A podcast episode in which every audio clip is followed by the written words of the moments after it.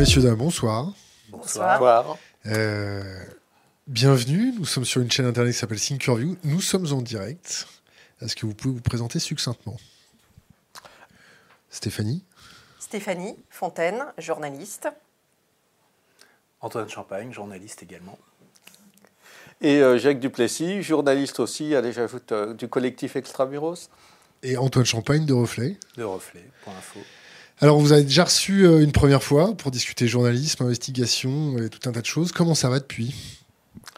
Bah, ça va pas mal. Euh, quand on était venu la dernière fois pour euh, parler d'investigation et puis d'un projet de documentaire justement d'investigation, on venait parler un peu du projet. Alors on ne pouvait pas dévoiler le sujet à l'époque sur Thinkerview. Et après le passage de Thinkerview, ça nous a vraiment facilité la vie.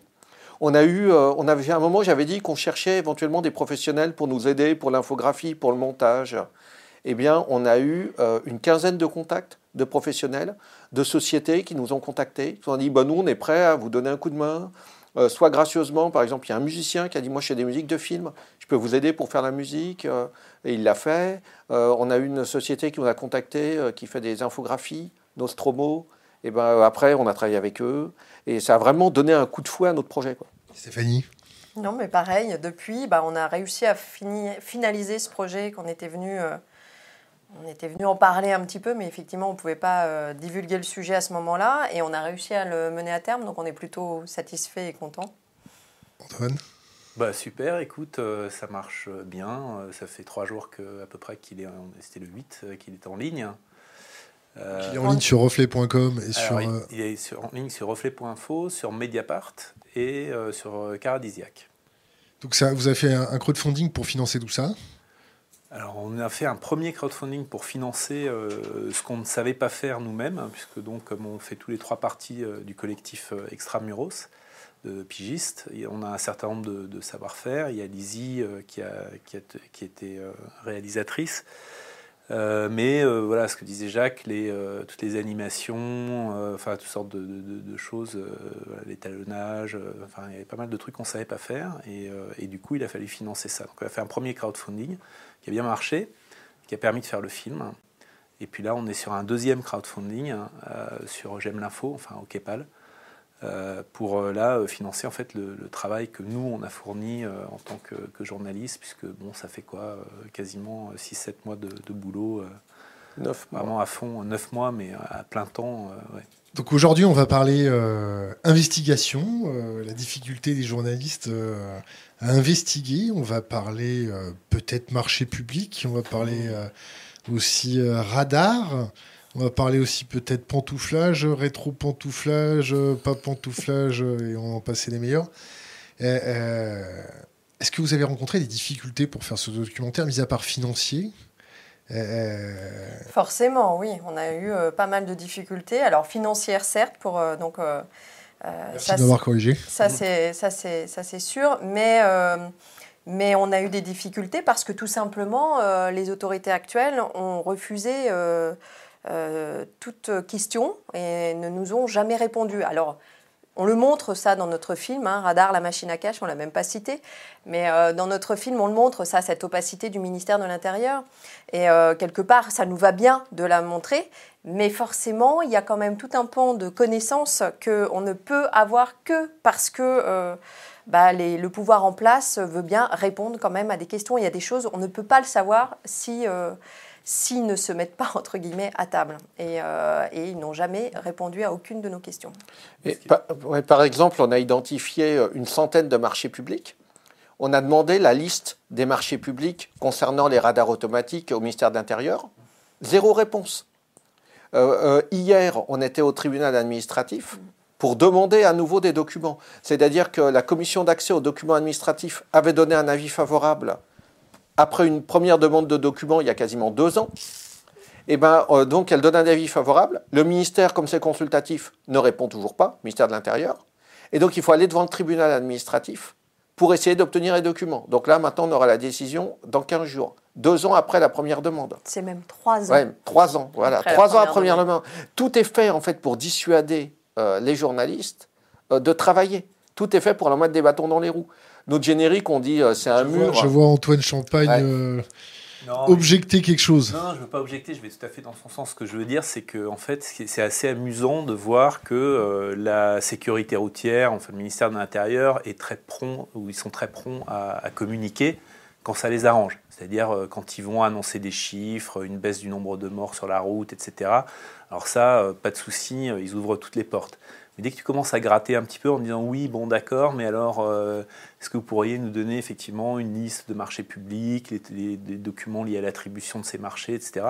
Alors là, il n'y a plus personne, mais il n'y a même pas une réponse, c'est même pas non ou euh, on va regarder. un petit mail euh, ou des choses comme ça, non? Ah oui, faites-nous, bah, bien sûr, faites-nous un mail.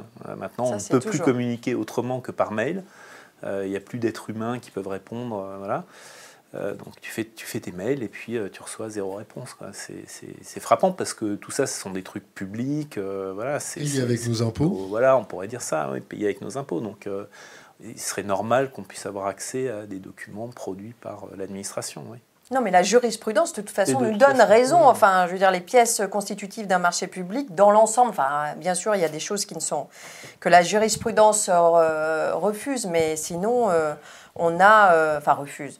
Disons qu'il y a des documents, voilà, que puisqu'ils tombent sous le coup, par exemple, du secret industriel, ce genre de choses, eh bien, on n'y a pas accès. Mais la majeure partie des pièces constitutives d'un marché public euh, doit être communicable à toute personne qui en fait la demande. Donc c'est juste hallucinant qu'ils ne répondent jamais sur ce genre de choses.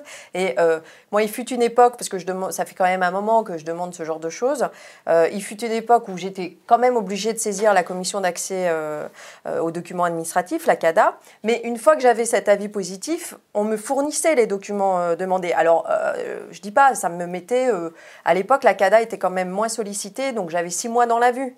Mais aujourd'hui, la CADA euh, répond déjà avec un an de même maintenant c'est plus six mois, c'est un an. Et ensuite, il faut donc se retrouver devant le tribunal administratif. Et finalement, au bout de trois ans, on n'a même pas encore les documents. Donc forcément, qui gagne, puisque euh, très souvent, les documents qu'on finit par obtenir ne sont plus d'actualité, donc euh, ne valent plus vraiment la peine d'être d'être étudiés. Monsieur Duplessis, qu'est-ce qu'ils en disent vos collègues pour enquêter? Est-ce que vos collègues journalistes, euh, ils ont le même problème ah oui, bah. Est-ce que vous êtes regroupés euh, dans un conseil euh, supérieur du journalisme pour dire bon, écoutez, l'État maintenant, ça suffit? Non, j'allais dire c'est. Est-ce que vous êtes condamné à crever la gueule ouverte au soleil pour attendre vos pièces? Bah, c'est un peu ça, mais du coup, ça veut dire qu'il faut trouver des sources. J'allais dire, il y a deux solutions. Soit on a les pièces euh, par la CADA et par le tribunal administratif, soit on a des gens, des sources en interne qui nous sortent des documents. Euh, par exemple, dans le film, on a un rapport de l'inspection générale de l'administration sur lequel on se base, ce qui est une des pièces importantes du film.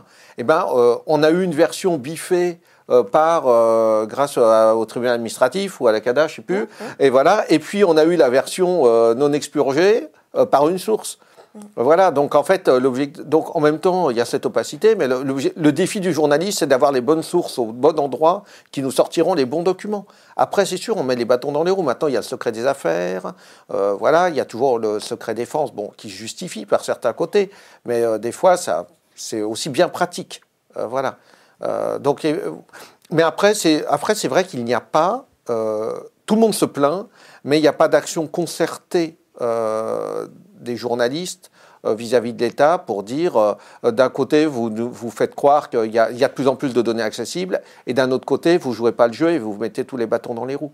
Malheureusement, il n'y a pas ça. Antoine? Il n'y a, pas plus, euh, individualiste que, que les journalistes. Euh, on l'a vu parce que. je, vais être très vulgaire. C'est chacun son cul et Dieu pour tous euh, dans la profession? c'est pas vraiment ça. C'est juste qu'en en fait, il n'y a pas de, il a pas de mouvement euh, de corporatiste, si tu veux. Et, on l'a vu. on avait fait un papier sur Reflet quand il y a eu les convocations des journalistes à la DGSI l'année dernière. de disclose. Disclose, le France Inter. Enfin bon, ils avaient, ils avaient convoqué pas mal de, de personnes il y a eu une manif organisée pour soutenir les collègues euh, devant, la DGSI. Écoute, notre collectif, on était quoi 5 ou 6, comme ça, et après, tu avais 3-4 autres journalistes. Mhm. Et pas une seule grosse rédaction, personne. Donc, euh, comment t'expliques ça? Mais Je sais pas. Mais euh, ceci dit, les journalistes eux-mêmes qui étaient convoqués n'avaient pas forcément envie qu'il y ait une manifestation dans ouais, Une des journalistes, mais mais euh, non, c'est compliqué, mais je pense C'est un principe. Hein. Tu, voilà, tu, soutiens tes petits camarades quand ils sont convoqués euh, indûment pour faire pression sur eux et leurs sources. C'est ça.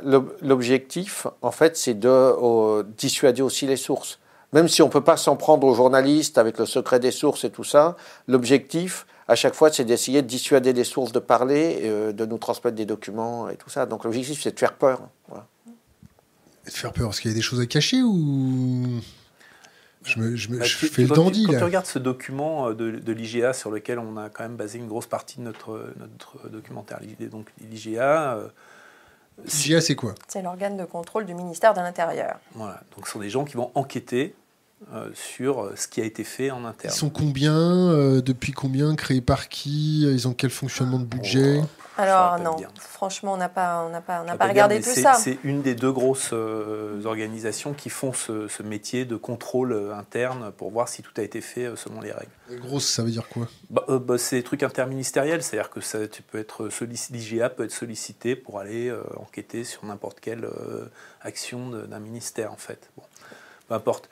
Ils, ont, ils, font, un, ils font un, rapport sur euh, les, euh, les marchés euh, publics qui ont été passés pour mettre en place tout le système en fait de traitement automatisé des, des amendes. Enfin, c'est pas que, que les radars. ils font ce rapport. Et après, ce rapport est enterré, il est mis sous clé. Personne ne peut y avoir accès, pas même les gens qui ont été entendus par l'IGA. Voilà, c'est sous clé.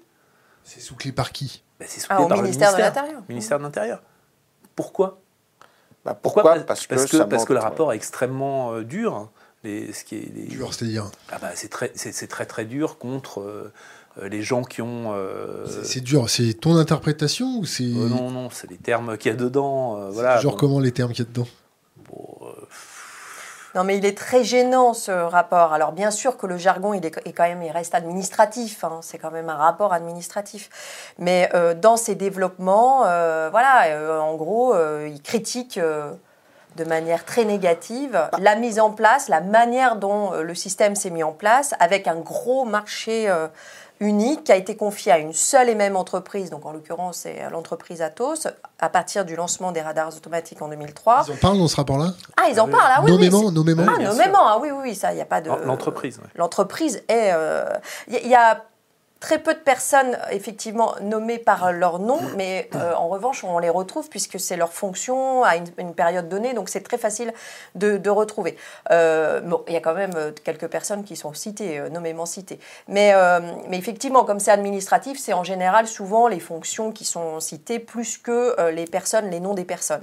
Et ensuite les entreprises en revanche sont, sont citées. Donc là clairement le rapport, alors la mission de départ, donc c'était fin 2000 2013. Elle est, elle, est, confiée par Manuel Valls, qui était alors euh, ministre de l'Intérieur, et il ne cible pas que les marchés publics qui ont été confiés à Atos. Parce que certes, Atos avait le gros marché unique, mais il y avait quand même euh, euh, enfin, un gros marché, pardon, mais il y avait quand même d'autres marchés éventuellement qui étaient passés pour accompagner.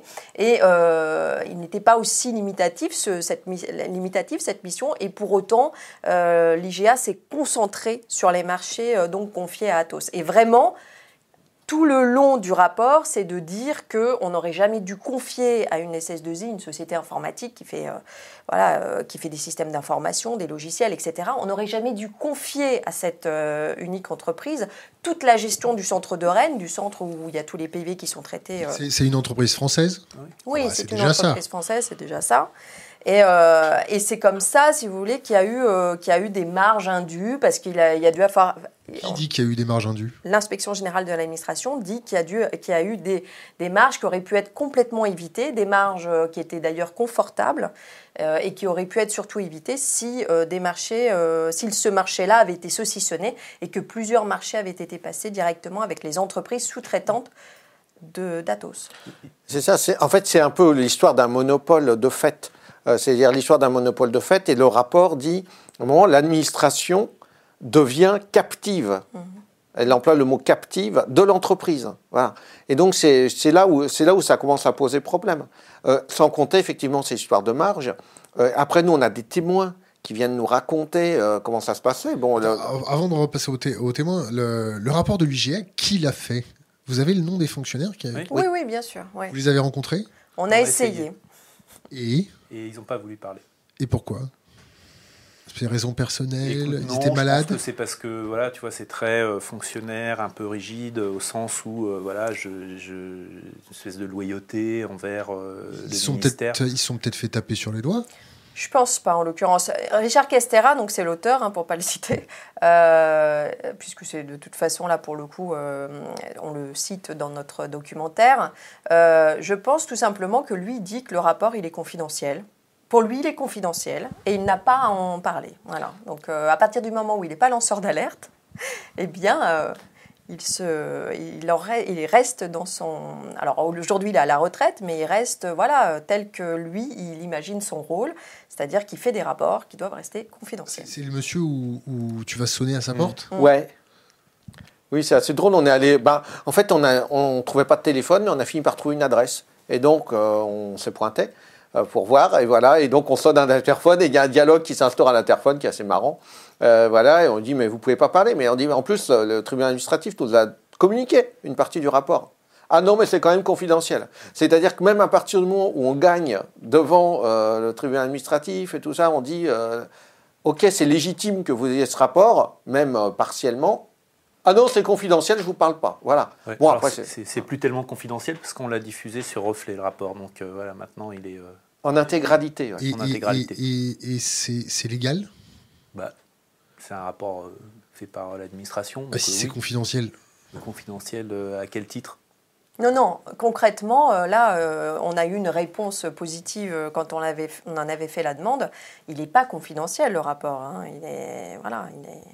Enfin, il est confidentiel. Eux, ils, veulent, ils voudraient en interne au ministère de l'Intérieur le garder confidentiel, mais au niveau de- du droit, c'est un document fait par l'administration et qui est communicable à toute personne qui en fait la demande. Alors effectivement, à l'intérieur, il peut y avoir des informations qui relèvent du secret industriel, mais alors qui C'est pas un juge qui va dire ah oui, alors là, euh, telle phrase, effectivement, ça relève du, par exemple du secret industriel. Donc là, c'est l'administration qui décide elle-même de ce qui relève ou pas euh, du secret industriel. Donc après, on peut ne pas être complètement d'accord et éventuellement, s'il y a des poursuites, eh bien, c'est le tribunal qui devra euh, statuer. vous avez reçu des pressions? Non, pas vraiment, non. On peut pas dire ça. Il n'y a, il y a personne, euh, je vais te dire, de, de la partie d'en face qui vous a appelé en disant Bon, écoutez, euh, Non, on nous a mis les bâtons dans les roues. C'est-à-dire qu'on a Voilà. essayé de nous dissuader. Et en fait, comme ils ne savaient pas ce qu'on avait, euh, voilà, on a essayé de nous dissuader euh, par euh, En Ce- fermant les portes. en quoi. fermant les portes. Voilà, maintenant, euh, bon, après, euh, dans le film, on a quand même beaucoup de monde qui vient parler. Euh, donc voilà. vous avez contacté qui, euh, qui d'autre, mis à part Vous avez contacté un, un député pour aller visiter un, un centre à Rennes? Alors, ce qui s'est passé, c'est qu'il y avait cette opacité. On nous refuse l'accès. On demande à aller tourner des images au centre de Rennes. Le centre de Rennes, c'est vraiment l'usine à PV. C'est là où sont imprimés euh, les millions de PV qui sont envoyés. Donc, c'est intéressant parce que euh, c'est aussi l'endroit où est concentré beaucoup d'opérateurs privés. C'est-à-dire qu'il y a 500 personnes qui travaillent. Sur 500, il n'y a que 100 fonctionnaires. Les autres, c'est que des sous-traitants privés. C'est ça aussi qu'on voulait montrer. Donc, refus du mystère. On insiste, refus, refus, refus. On s'est dit, bon, tiens, on pourrait peut-être essayer d'y aller avec un député, ce qui serait un moyen de rentrer. euh, bon. Et donc, on a contacté plusieurs députés. Et finalement, il y en a un qui a dit oui, qui est François Ruffin. Et donc, on s'est pointé avec François Ruffin euh, au centre de Rennes. Et donc là, euh, bah, évidemment, on avait prévenu avant. hein. donc, euh, il avait prévenu en disant, je vais venir, éventuellement peut-être aussi avec un sénateur et tout ça. Donc, ils étaient prévenus. On arrive, on nous dit, ah non, non, on n'est pas au courant, on se la joue comme ça, ok. Il se la joue comme ça, mais quand même, la directrice arrive, elle dit, bon, bah, vous, vous pouvez rentrer, mais les caméras dehors. Mais en fait, il y a un quiproquo assez drôle, et moi, j'arrive à passer. Parce qu'en fait, on ne me demande pas qui je suis. Euh, alors, j'ai pas de Il avait caméra. Pas de caméra à la main. Moi, je me suis dit, j'avais, je m'avais essayé de, je me suis fait tout petit, euh, j'ai, euh, quand même, j'y arrive, ouais. Euh, je me suis fait tout petit, et puis, euh, et puis je colle François Ruffin. Donc, en fait, on a dû me prendre pour son assistant et tout. On me demande rien, on me file un badge et je rentre avec lui. Bon, voilà. Et, euh, et donc, on a visité le truc. Bon, voilà, c'est une séquence un peu comique. Mais ce qui est intéressant, c'est de montrer l'opacité. C'est dès qu'on veut euh, arriver, euh, alors que c'est, comme il dit, c'est un endroit où est dépensé l'argent de nos impôts. ça devrait être ouvert aux journalistes de manière raisonnable. Mais voilà, alors que là, ça fait des années qu'il n'y a pas eu d'image du centre. Stéphanie, comment vous expliquez ça? Non, mais ça, moi je trouve surtout que ça a une résonance. C'est marché public. Effectivement, c'est pas très sexy comme sujet, mais ça a une résonance par rapport à tout ce dont, tout ce dont on parle, qu'il faut faire des économies, etc. C'est-à-dire que là, euh, on a euh, un gros marché unique, enfin, selon le rapport de l'IGA, puisque le ministère de l'Intérieur n'a jamais voulu nous répondre sur euh, combien le dernier marché confié à Atos, le dernier gros marché confié à Atos, qui s'est terminé en 2016, à combien finalement il s'est terminé, hein, puisque finalement, on sait, euh, au moment de la passation du marché, on sait pour quel coût on part, mais en fait, il y a toujours des avenants, il y a toujours plein de choses. Et donc, au cours du contrat qui a duré 4 ans, eh bien, il y a toujours des trucs qui se rajoutent. Et pour finir, donc, selon l'IGA, il allait coûter 400, plus de 400 millions d'euros. Or, euh, à, la suite, quand même, à la suite quand même de ce rapport de l'IGA, euh, eh bien, quand même, ça change, la situation change. On, tronçonne ce gros marché unique en plusieurs marchés, en une dizaine de marchés. C'est le marché des radars, c'est ça? C'est pas le marché des radars, c'est le marché de tout le système informatique. Parce que là, j'ai une question internet qui dit on a un peu de mal à comprendre le fond de l'affaire. Est-ce qu'on pourrait prendre une minute pour redéfinir le sujet? Bien sûr. Voilà. Donc, le système automatisé en France, bien sûr, il y a les radars qu'on voit physiquement, les appareils de vitesse qu'on voit physiquement. Donc, effectivement, il y a des marchés publics pour la fourniture de ces radars, pour la maintenance de ces radars, pour la vérification de ces radars, pour l'installation de ces radars. Alors, il y a toute une série de marchés publics. Et d'ailleurs, on l'épingle aussi dans notre film, puisqu'il y a une partie euh, des marchés publics aujourd'hui, hein, euh, voilà, ils sont toujours en cours, ils viennent d'être passés entre euh, fin 2017-2018, qui ont été passés sans appel à concurrence. Un truc de fou, quoi. Voilà. Donc, c'est comme... légal, ça? Bah, justement, c'est alors est-ce que c'est légal? En tout cas, il y a de quoi se poser des questions et c'est pourquoi euh, l'association anticorruption Anticorps s'est emparée du sujet et donc a déposé plainte pour euh, délit de favoritisme dans, dans, un de ses contrats. Mais le plusieurs, sauf qu'il y en a plusieurs quand même de contrats. Donc, il y a présomption d'innocence. Mais oui, bien sûr, il y a présomption d'innocence. Mais en tout cas, il y a matière à, à s'interroger. Et puis, il y a tout le traitement automatisé de ces PV qui arrivent, tous ces flux, en fait, c'est des flux euh, informatiques depuis les radars, depuis les procès, depuis les les appareils qui permettent de dresser les procès-verbaux électroniques. Il y a des flux qui remontent à Rennes, des flux informatiques. Et là-dessus, ça va donner lieu à des procès-verbaux qu'on va imprimer et qu'on va envoyer aux gens. Et c'est ça, en fait, c'est tout ce système informatique qui était aux mains de la société Atos et qui était donc au Centre national de traitement de Rennes. Et quand on parle de gros marché unique, pourquoi? C'est parce que au centre de Rennes, il faut aussi de la sécurité, il faut aussi la cantine, la restauration pour les gens qui y travaillent, il faut aussi la décoration florale, enfin tout un tas de choses. Et c'était confié à une seule et même entreprise, Atos, qui est pourtant une société informatique, donc qui n'est pas très douée en matière de restauration ou de décoration florale ou de ménage, ou, etc. Voilà, et donc depuis, je disais donc que grâce au rapport de l'IGA, on sait que le dernier gros marché confié à Atos, qui s'est terminé en 2016, devait, devait coûter plus de 400 millions d'euros. Et donc à la suite de quoi, il y a une dizaine de marchés passés. Enfin, ça a été tronçonné grâce quand même au, au, rapport de l'IGA. Donc il y a une dizaine de marchés passés. Et quand on additionne le coût pour lequel ils ont été passés, on arrive à 140, euh, un peu plus de 140 millions d'euros. La différence, elle est juste énorme. Donc, si vous voulez, ça a une résonance pour tous les marchés publics qui sont passés par l'État et toutes les administrations euh, aujourd'hui. C'est-à-dire qu'il faut vraiment, il y a, là, il y a un gain énorme euh, financier, à mon avis, parce que c'est pas là, et, voilà, et pourtant, on n'en parle pas beaucoup de ces marchés publics. C'est l'histoire du pognon de dingue, quoi. Voilà. C'est le titre. On a posé une question, c'est radar de points, un pognon de dingue. Un c'est ça, ouais. Eh, euh, je vais me faire l'avocat du diable. Mm. Eh, euh, donc, Sarkozy veut lancer le marché des radars, c'est ça? Une expérimentation avec 1000 radars? C'est ça. Eh, aucune entreprise mise à part Atos est certifiée? C'est ça? Alors, non, c'est plus compliqué que ça. C'est-à-dire qu'Atos, c'est autre chose. C'est-à-dire qu'au départ, c'est, euh, Atos ne fournit pas les radars, ne fournit pas les matériels.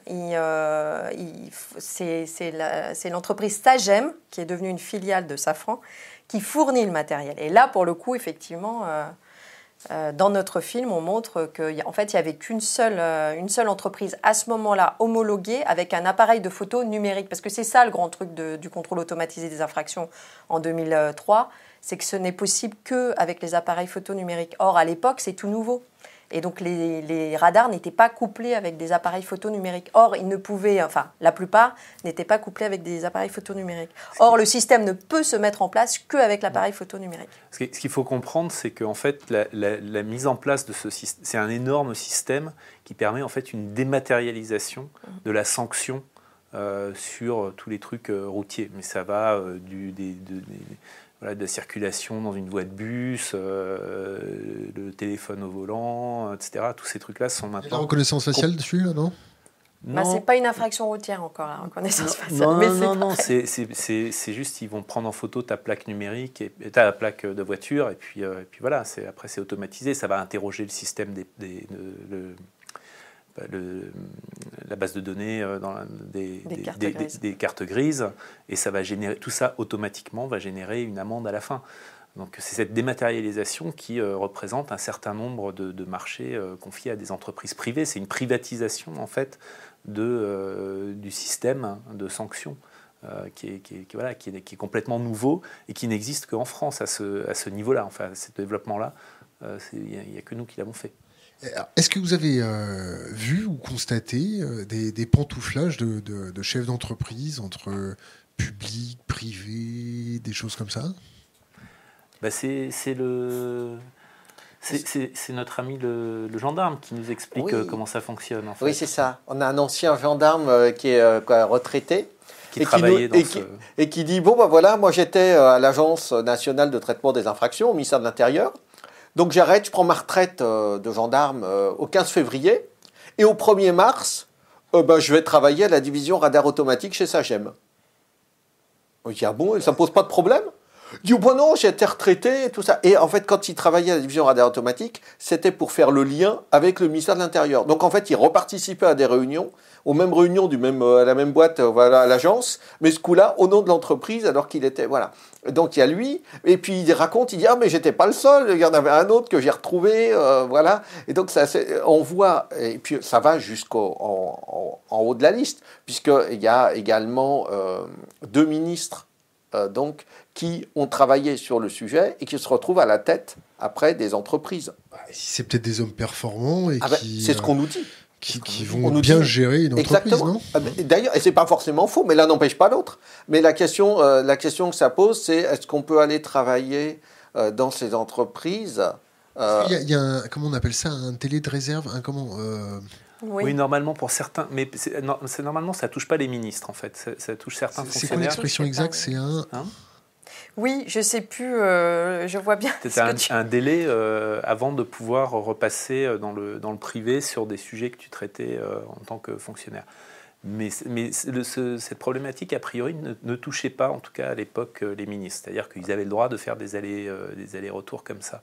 Après, c'est assez intéressant de voir que ben, finalement, si tu regardes les choses de manière un peu pragmatique, oui, bien sûr, même si euh, ce sont euh, des gens euh, qui ont des, qualités de, chef d'entreprise indéniables, forcément, le fait d'avoir travaillé sur un sujet, d'avoir un carnet d'adresses que tu as monté en étant un homme politique en vue, etc., c'est quelque chose qui intéresse le secteur privé et ça donne une certaine valeur à ta candidature. On peut pas le, voilà, on peut pas le nier, c'est objectif. Voilà. Et une fois que tu es euh, dans ce domaine-là, euh, dans cette entreprise, ce que tu euh, acquiers comme compétences sur les sujets que tu traites dans l'entreprise, et eh ben finalement, quand tu regardes, aujourd'hui, ça sert aussi au nouveau poste où tu te retrouves, tu vois. Enfin, à chaque fois, c'est je capitalise et puis je fais des sauts de puce comme ça. Bon. Stéphanie, vous avez contacté Nicolas Sarkozy. Oui. Grand souvenir. Et, il a été parfait, je trouve. Ah, bon, j'ai trouvé, j'ai trouvé qu'il a été très poli. Mmh. Parce que moi aussi. Moi, quand on, il m'insulte pas du tout. quand on m'appelle et que je ne connais pas la personne en face, euh, en général, ça se passe très très mal. Et là, euh, ça s'est très bien passé, c'est vrai. Il a été, il a été euh, froid mais cordial, non? Oui, bah oui, il n'était pas content. je pense qu'on avait réussi à avoir en fait un numéro, à mon avis, qui, qui était peu donné. Et il est, je pense qu'il était surpris surtout qu'on l'appelle à ce numéro-là en particulier. Non. Bon, c'est ce que la personne, en tout cas, qui nous... Bon, bref, peu importe. Mais en tout cas, je pense qu'il avait été quand même, il a été surpris par notre coup de fil. Pourquoi avoir contacté euh, notre ancien président? Mais parce que tout simplement, quand ça se met en place, en fait, il y a Jacques Chirac, effectivement, qui en 2002 fait de la sécurité routière euh, euh, son grand chantier euh, parmi, deux, parmi deux autres. Mais voilà, il dit on va lutter contre l'insécurité routière. Mais Jacques Chirac, il pensait pas spécialement aux radars automatiques à ce moment-là. Il dit juste on va mettre le curseur sur la sécurité routière, on va essayer de l'améliorer. Et ça, c'est un peu Gilles de Robien qui nous, nous parle. À partir de là, qui nous le raconte. À partir de là, bah, dans les ministères, ils vont chercher ce qu'ils vont pouvoir mettre en place pour répondre aux vœux de Jacques Chirac. Et puis dans les tiroirs, il traînait déjà ce système euh, automatisé, en fait, la mise en place de ce système automatisé qui avait été un peu développé, euh, enfin, l'idée avait été développée sous le précédent gouvernement, donc c'est-à-dire sous Jospin, et puis personne ne voulait le mettre en place parce qu'a priori, ça devait être quand même un peu impopulaire. Et puis peut-être nécessaire. Et peut-être nécessaire, voilà. Bon, toujours est-il qu'une décision politique, euh, la décision politique est prise. Enfin, il y a plein de petites décisions qui sont prises au niveau de la sécurité routière, mais le truc emblématique euh, de cette époque, c'est euh, la mise en place des radars. Et en fait, ça, c'est quelque chose qu'on sait quand on, quand on a travaillé dessus, et quelque part, ils nous l'ont confirmé quand on les a interrogés, c'est que le, ça a été surtout porté par euh, le ministre de l'Intérieur qui était Sarkozy et surtout par son directeur de cabinet Claude Guéant et qui nous le raconte, qui dit oh, au départ. Claude Guéant, c'est celui qui a des tableaux euh, très chers et qui. C'est ça, c'est ça. Et Claude Guéant, c'est pas celui aussi qui a dépensé 5,50 euros euh, de son compte en 10 ans? C'est ça. C'est à peu près ça. C'est pas 5,50 euros en 10 ans, mais il n'y avait pas de mouvement sur son compte C'est pas loin. D'accord? Bon, bah. ça arrive à tout le monde. Hein. Oui. Ça devait être une petite expérimentation, puis finalement, ils en ont mis 1000 radars. Donc, euh, une expérimentation de 1000 radars. Ça a été fictif quand même, non? Est-ce que la sécurité routière vous a communiqué des chiffres en, termes de baisse? De l'accidentologie routière C'était vraiment pas l'axe de notre sujet. Donc, on leur a, enfin, on leur a pas. Mais c'est des données de toute façon, là, pour le coup public, et c'est très facile de les retrouver. Mais, euh, En fait, la question, c'est qu'aujourd'hui, on voit que dans toute l'Europe, euh, la mortalité baisse. Parce que la, euh, la baisse de la, mortalité, elle est multifactorielle. Il n'y a que la France qui a un système de, de radar automatique comme ça, euh, installé, qui maille vraiment le territoire. Et voilà. Il y a d'autres pays où il y en a très peu. Et pourtant, ils ont la même pente de baisse de la sécurité routière euh, en mortalité. Parce que les voitures, par exemple, protègent mieux, les routes sont mieux, voilà. Donc c'est multifactoriel. Donc aujourd'hui, il n'y a aucune étude qui permet de dire que les radars ont apporté plus que pour les pays voisins, par exemple. C'est des études tout simplement qui ne sont pas faites.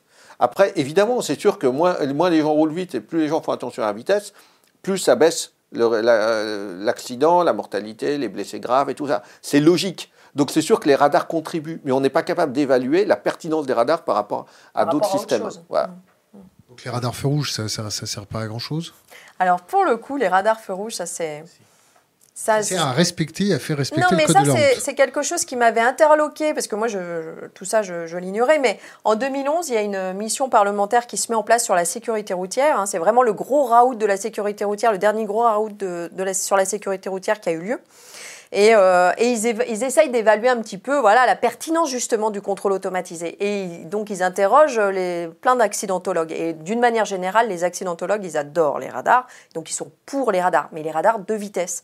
Et là, il y a un accidentologue qui explique que par exemple les radars feux rouges, il n'est pas complètement convaincu de la pertinence de ces appareils parce que bah, bizarrement, euh, ça, peut paraître étrange, hein, mais en fait il y a très peu de mortalité au carrefour qui sont euh, donc euh, avec des feux rouges, avec très peu, c'est déjà trop peut-être non? Très certainement, mais du coup il expliquait quand même que ça lui faisait gagner pas grand-chose parce qu'au lieu d'avoir des, des chocs latéraux, il y avait plus de chocs frontaux. Enfin, il expliquait qu'en fait euh, ce serait pas mal justement d'aller évaluer le système des feux rouges parce que c'était, il n'était pas convaincu, lui, accidentologue, lui qui, a, qui est vraiment pour les radars de vitesse, il n'était pas tellement convaincu de la pertinence de ces appareils. Mais pour autant, on a fait des marchés publics très chers, on a dépensé de l'argent public, mais on n'a jamais évalué le truc. Hein. Pourtant, les, les parlementaires de l'époque l'avaient dit, mais ça n'a jamais été fait.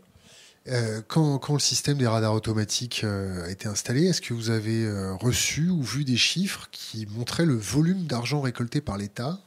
Et si oui, quel volume l'État récolte?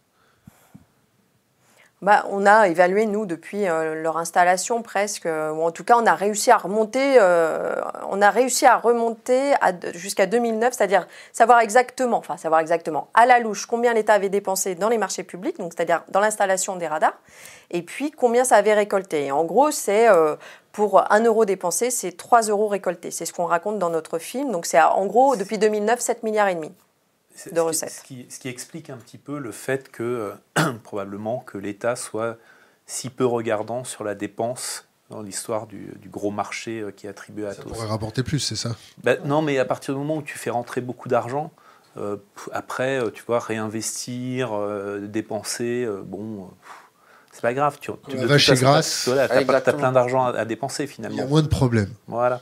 Mais c'est surtout qu'avant de dépenser, ce serait bien quand même de savoir s'il y a une pertinence au niveau de la sécurité routière. Et là, on n'est pas du tout en train de dire que les radars ne servent à rien. Ne servent à rien. Une pertinence, vous l'avez tous constaté. Est-ce que vous avez tous votre permis de conduire ici? Oui. Est-ce que vous avez tous vos points? Oui. oui. Quasiment, ouais. C'est quoi quasiment? Un point, un point, un point près, ouais. D'accord. Non, moi, je crois que j'ai mes 12 points. Je n'en mettrai pas ma main à couper, mais je suis quasiment sûr. Et, euh, le fait qu'ils réinstallent des, des, super radars tourelles avec de la technologie chinoise à l'intérieur, euh, vous en parlez dans votre documentaire ou pas non, c'est pas un marché qui, enfin, c'est un marché qu'on a ciblé parce que c'est un marché de plus de 10 ans et donc on avait interrogé un professeur de droit public qui trouve quand même que c'est assez étrange 10 ans parce que ça fait un marché très très long. Mais euh, il y a eu un appel à la concurrence. oui, il y a eu quand même un appel à la concurrence, enfin, voilà, pour celui-là. Mais euh, mais plus de 10 ans, euh, ça paraît quand même étrange. Mais comme on n'avait pas d'autres billes, si j'ose dire, que la longueur du marché et qu'à partir du moment euh, où les, autorités, où finalement on n'a jamais eu affaire aux responsables de la sécurité routière pour leur poser des questions, on s'est dit que voilà, notre documentaire était déjà assez riche avec ce qu'on avait pour pas euh, en rajouter. À titre personnel, vous n'avez pas remarqué, euh, parce que bon, vous êtes plus tout jeunes tous les trois, bon, Stéphanie un peu plus que jeune,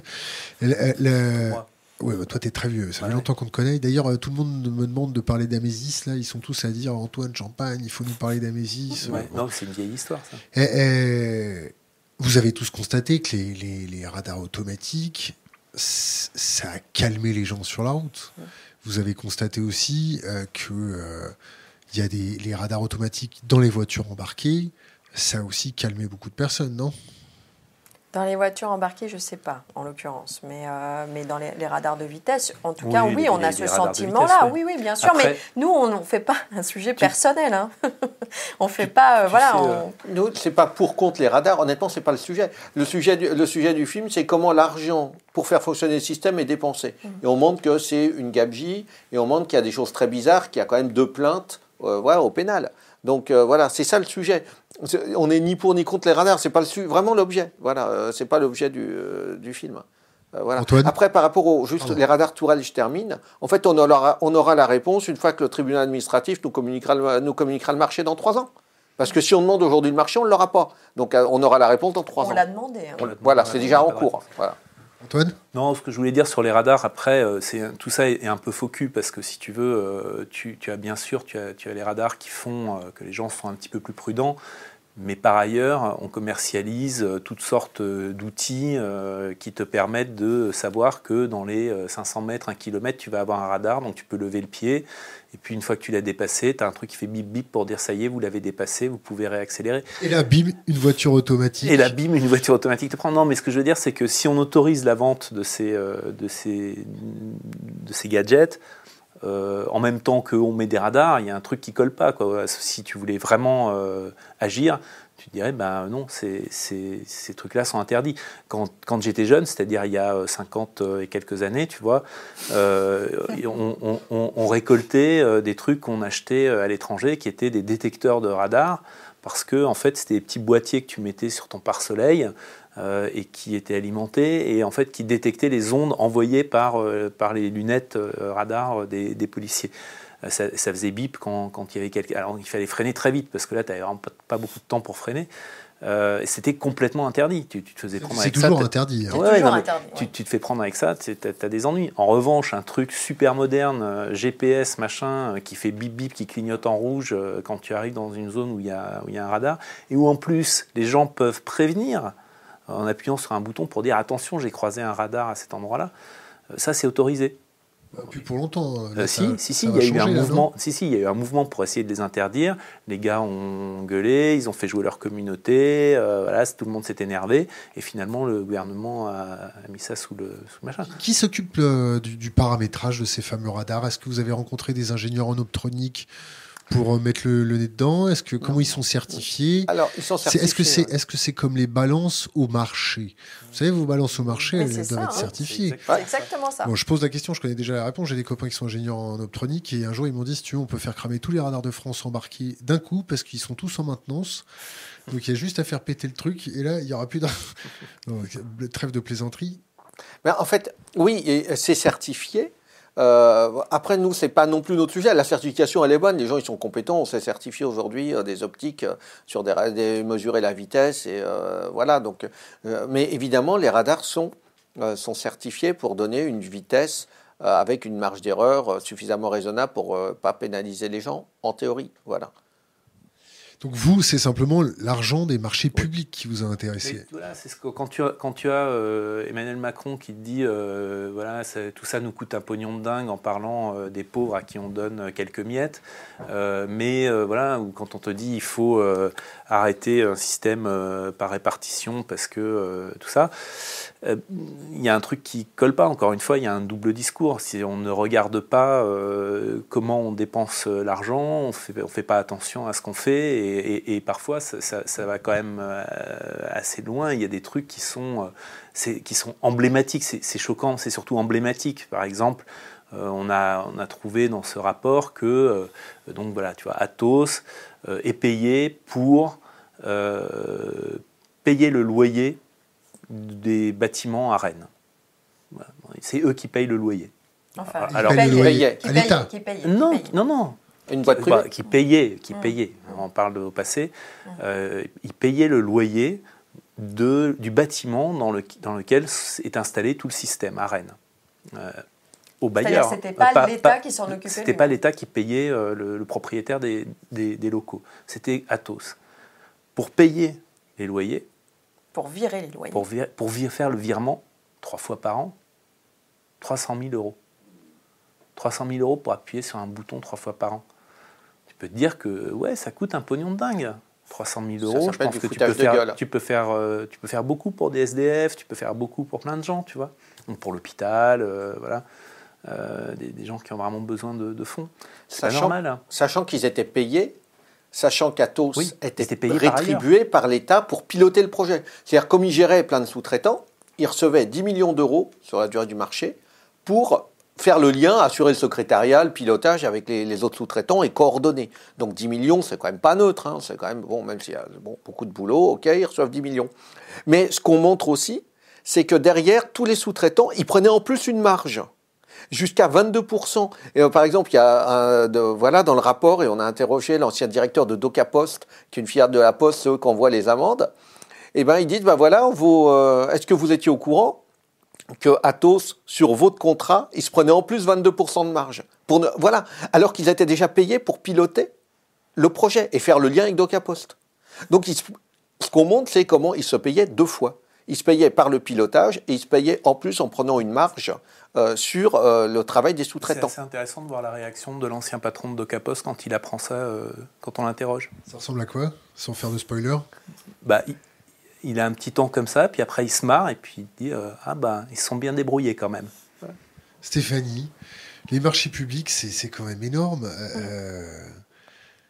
Est-ce que vous avez votre profession qui a décidé de vous contacter pour dire voilà, mis à part Mediapart, mhm. pour vous contacter en disant voilà, mais est-ce que vous avez d'autres dossiers là-dessus? Est-ce que vous avez d'autres marchés publics qui ont été passés du même genre ou... Non, alors les professions, pour l'instant, non, elle, nous a pas, elle ne nous a pas contactés spécialement, mais sur les marchés publics, oui, je pense qu'il y a vraiment euh, un axe là d'enquête et effectivement, moi, je, à chaque fois qu'on met le doigt sur un marché public, euh, il, y a, euh, il y a des questions à se poser. Je ne dis pas qu'à chaque fois il y a des dysfonctionnements et des malversations. on est au direct, pas de diffamation, pas tout ça. Non, mais bien sûr, mais, euh, mais c'est vraiment les marchés. Là, on en a, on, en on parle effectivement du marché des voitures radars parce que comme c'est en train d'être privatisé, là encore. Euh, on disait tout à l'heure, c'est forcément très efficace. Pour l'instant, les voitures radars privatisées, de ce qu'on en sait, parce que pareil, il y a une telle opacité qu'en fait, on ne sait pas exactement combien il y a de PV qui sont, euh, qui sont dressés via ces voitures. Vitesse et stationnement? Non, là, c'est que vitesse pour le coup, c'est quand même très séparé. Donc là, on parle que des voitures radars de vitesse, donc qui prennent les excès de vitesse et qui sont confiées à des chauffeurs issus du privé. Ça, ça commence à se mettre en place en Ils France. sont assermentés ah non, ils ne sont pas assermentés, c'est des salariés du privé, point. Et, euh, et donc c'est une entreprise privée qui les gère, et euh, donc qui remplace les gendarmes ou les policiers qui, qui, sont à bord. Et il y en a toujours, hein, des voitures radars avec des policiers et des gendarmes, mais là c'est en train d'être remplacé. Et la sécurité... Ce qui permet de réaffecter les gendarmes et les policiers. C'est ça, la sécurité chose. routière nous explique ça, c'est que de toute façon ces voitures radars étaient, euh, étaient au garage parce que finalement on n'avait pas la main d'œuvre pour, pour, les, pour les faire rouler. Mais encore une fois, pourquoi on en a acheté si on n'était pas capable de les utiliser. Enfin, je veux dire... on forme pas plus de policiers? Non mais non mais voilà, on peut on peut prendre euh, les, voilà, je vois Après... pas pourquoi tout d'un coup il faudrait privatiser euh, le, le, cette mission à partir du moment où on a acheté quelque chose et qu'on s'est rendu compte après qu'on en avait trop acheté. Parce que c'est pareil, on aurait pu en acheter moins. Enfin, pourquoi voilà. on en a trop acheté? Bah, Alors ça, mais c'est pour ça, ça c'est des questions qu'on qu'on est en droit de se poser, je trouve. Est-ce que l'administration euh, a une conduite introspective? Est-ce que vous avez regardé un petit peu ce qui se passait dans les administrations S'il y a des gens qui ont été sanctionnés parce que, par exemple, ils ont acheté trop de Tipex et trop non. de stylo billes euh, Non, non. Est-ce qu'il y, a des, sont il y a des audits euh, internes Il n'y a même pas de d'introspection euh, réelle, par exemple. Enfin, tu vois, on parle des, des histoires de, de, de, de radars, de voitures radars, etc., parce que c'est par cet angle-là euh, qu'on a pris le sujet euh, des, des, marchés publics. Mais tu, ça pourrait être euh, ça pourrait être euh, Louvois, par exemple. Ah. Ça pourrait être. Louvois. Bah, c'est le, le, C'était le, traitement informatique. Le, traitement informatique des, des, de la paye des, des militaires. Bon. C'est ah, le truc qui plantait à chaque fois. Voilà, ça. ça. a planté milliards a de coûté, fois. Ça a coûté des, millions. Euh, des millions et des millions pour rien. Ça marche pas. Il y a des militaires qui sont pas payés. Enfin bon. On est obligé de rendre l'argent. Ouais, ouais, voilà, il y en a qui ont payé, demandé oui. de rendre l'argent. Oui. Enfin bon, c'est n'importe quoi. Mais, mais ça, il n'y a, a, pas que ça. Tu peux prendre un autre, c'est euh, le, le, marché open bar Microsoft euh, au ministère de la Défense. Enfin, tu as toutes sortes de trucs comme ça. Euh, dont, dont, on pourrait parler aussi. Quoi. Mais, y a, mais quelle est l'introspection À quel moment le, le, le, gouvernement euh, se dit bon, bah, on, ok, on a fait une erreur. Euh, voilà, on arrête avant que ce soit trop tard. C'est des, des, comportements. Euh, enfin, les psys ont analysé ça depuis très longtemps. C'est quand tu fais des conneries, il euh, y a un moment où normalement tu devrais t'arrêter, mais comme tu veux pas perdre la face, tu continues et tu fonces dans le mur en fait. Euh, bon, ben voilà.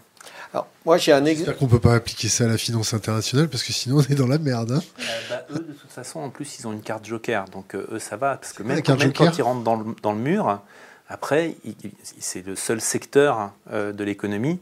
Où c'est euh, nous qui payons tout le temps Non, c'est le seul secteur de l'économie où personne ne fait faillite. De temps en temps, une banque, parce qu'il faut faire un exemple, mais, euh, mais c'est tout. Mais c'est un secteur qui, quand il a fait euh, toutes les conneries possibles et imaginables, qui s'est mis dans une situation de faillite, se retourne vers le gouvernement et dit Bonjour, euh, il faut nous donner des sous. Et là, ils sortent leur carte joker et ils disent Risque systémique tout va s'écrouler. On se doit de l'argent les uns entre les autres. Donc s'il y en a une qui tombe, effet domino. Et euh, tout le monde. Et donc il n'y a plus de banque, il n'y a plus d'argent. Et voilà, après, révolution dans la rue, etc. Non, Risque attends, systémique. Avant ça, c'est. On vous paiera plus euh, le financement de vos campagnes. Ouais, alors ça, je ne sais pas si c'est euh, si ça. Mais en revanche, le, le, coût de risque systémique, c'est à chaque fois. Est-ce que vous et avez à chaque fois, ils sont, on leur donne de l'argent pour qu'ils ne fassent pas faillite. Est-ce que vous avez rencontré, par exemple, des pays, par exemple, euh, nordiques est-ce que vous avez étudié la conduite introspective des pays nordiques sur la gestion des fonds publics? Est-ce que la France s'est inspirée des fonds, de, de, de l'audit des fonds publics, euh, des pays nordiques euh... On n'est pas allé non. regarder. Non, non. Non, non. Euh, par contre, euh, ce qui est intéressant, c'est qu'on a un ancien procureur de la Cour des mmh. comptes mmh. qui vient nous raconter en fait comment il manque de moyens. C'est-à-dire que des fois, c'est pas l'absence de volonté de l'État de contrôler. La Cour des comptes, ils cherchent à faire leur boulot. Et le procureur dit, moi, j'avais demandé qu'on aille inspecter ces marchés. Eh ben non, pour les radars, on s'est contenté, la Cour des comptes s'est contentée d'examiner uniquement les documents qu'on lui donnait, euh, des, des comptes, comptes, voilà, et de dire les comptes et de dire, ouais, c'est bon, les chiffres sont dans la bonne case, mais ils sont pas allés voir ce qu'il y avait derrière. Et lui, il l'avait demandé comme procureur, et ça lui a été refusé par manque de fonctionnaires. Donc c'est aussi ça le problème. Et après, sinon, j'ai un exemple où l'État, y a eu un peu d'introspection, ils ont changé leur fusil d'épaule. C'est la PNIGE, la plateforme nationale des interceptions judiciaires. Et en fait, ils ont, en c'était en interne, donc les écoutes téléphoniques. Ça a été externalisé. Et finalement, ils sont aperçus que ça merdait tellement et euh, voilà, et ben qu'ils sont en train de, ils sont actuellement en train de réinternaliser. Ils embauchent des ingénieurs télécoms pour reprendre le système à leur compte, reprendre les serveurs, reprendre un peu tout, parce qu'ils avaient externalisé au privé et ils se sont dit que c'était pas top. Et, euh, ils ont eu plein de problèmes et plein de dysfonctionnements. Et avec la lutte antiterroriste, là ils n'ont pas plaisanté parce que comme il y avait la lutte antiterroriste aussi derrière. Euh, là, à un moment, ils se sont dit, il n'est pas question que ça merde. Et là, ils ont fait de l'introspection et ils ont décidé de renforcer et de, de créer des postes et de voilà. Mais de toute façon, sur notre sujet aussi, quelque part, hein, le rapport de l'IGA, les révélations de la presse, la plainte d'anticorps font que quand même, il y a eu une évolution. Donc, quelque part, euh, il, y a, il y a des choses quand même positives. C'est-à-dire que quand même, ce gros marché dont on a parlé tout à l'heure, global, n'existe plus. Donc, euh, quelque part, ça s'est assaini, mais ça s'est assaini euh, voilà, sur, un, sur un pan, et on voit bien qu'il faudrait que ça s'assainisse euh, sur d'autres pans. voilà. Mais il y a eu quand même, et puis il y a le préfet qui a été quand même. débarqué. Voilà, qui a été débarqué, et qui a eu quand même. Pourquoi il a été débarqué Oui, c'est vrai que c'est pas forcément pour les histoires de marché public alors que ça mériterait, ah mais c'est parce que effectivement il, avait fait payer ses propres PV par son administration. Oh, bah alors. bah, alors. Antoine bah, rien. Le, déroulement du documentaire, c'était long. Euh, vous avez fait comment? Vous avez été obligé d'incarner votre documentaire? Comment ça se passe? Bah, c'est, un Alors, pour, pour des gens qui sont plutôt presse écrite euh, comme nous à la base. Et heureusement, il y avait Lise avec nous. Heureusement, il y avait Lise avec nous.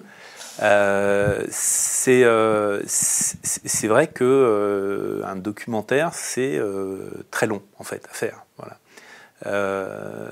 mais c'est très lourd. Hein. C'est très lourd, c'est très long. Mais voilà, c'est passionnant. C'est aussi une œuvre de salubrité publique, non? Ah Oui, oui, bien sûr. C'est gratifiant, c'est gratifiant d'être journaliste au XXIe siècle. Bah, ça dépend de pourquoi tu fais ce métier, mais ouais, ouais, ouais bien sûr. Moi, je pense que c'est gratifiant. Ce qui, est, ce qui est sympa, c'est quand tu as des retours positifs comme on a là en ce moment, où tu as des gens euh, partout sur Twitter qui disent merci, bravo, euh, génial, etc. Et là, tu te dis que tu n'as pas bossé pour rien. Tu as, voilà, as, aidé des gens à comprendre une problématique, tu as mis en lumière un truc que voilà, personne euh, ne mettait vraiment euh, en lumière, donc c'est sympa.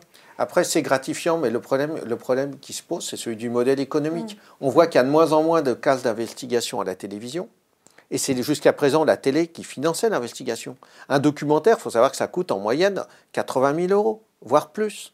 Et donc c'était la télé qui donnait, qui avait les moyens de payer des gens pendant euh, entre public, privé, la télé. Les deux, au départ les deux. Alors maintenant, euh, maintenant, bah, il n'y a plus que le public qui en fait. Et puis parce que après tous les trucs de la TNT où ils appellent enquête, je sais pas quoi, enquête d'action, enquête de je sais pas quoi, il y a tout sauf de l'enquête. Voilà, donc ça faut oublier. Ensuite, bah, Canal Plus, euh, Bolloré a supprimé euh, l'investigation. C'est quoi On regarde pas la TNT. Voilà, ouais, regarde, voilà, c'est ça, on regarde pas la TNT, puis de toute façon, voilà. Euh, donc Canal, il n'y a plus d'investigation.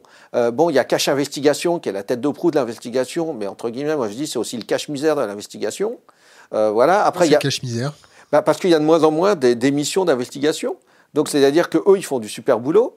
voilà. Après, il y a Pièce à conviction sur France 3 qui fait aussi du super boulot. Mais enfin, il n'y en a, pas beaucoup. Quand même. Nous, on l'a ressenti, il y a une pression qui se met sur la télé puisque les cases, en fait, sont, effectivement réduites.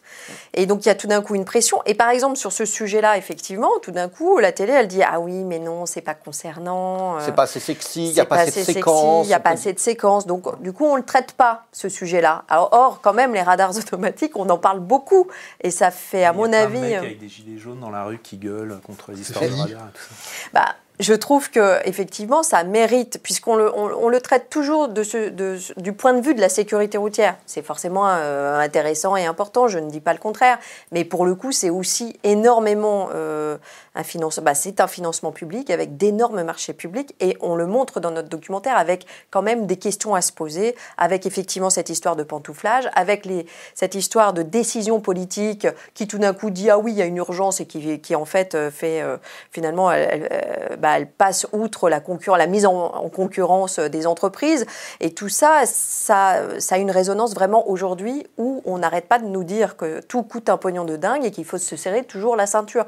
Quelque part, c'est, je trouve, important et d'intérêt public que de parler de ce genre de sujet. Or, la télé n'est pas, euh, ne veut pas euh, traiter de ce genre de sujet. C'est pourquoi on l'a fait de manière indépendante. Il y a un autre biais, quoi, une autre, un autre, une autre problématique, c'est celle de la crainte des procès.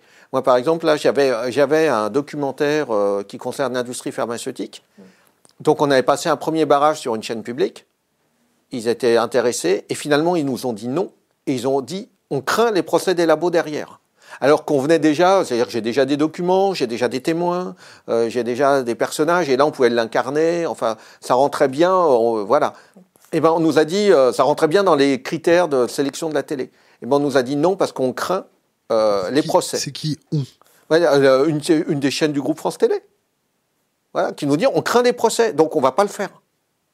Voilà. il dit ça à la boîte de production. Et donc la question, c'est à ce moment-là, on le fait comment? C'est-à-dire, on ne peut le faire que par le crowdfunding.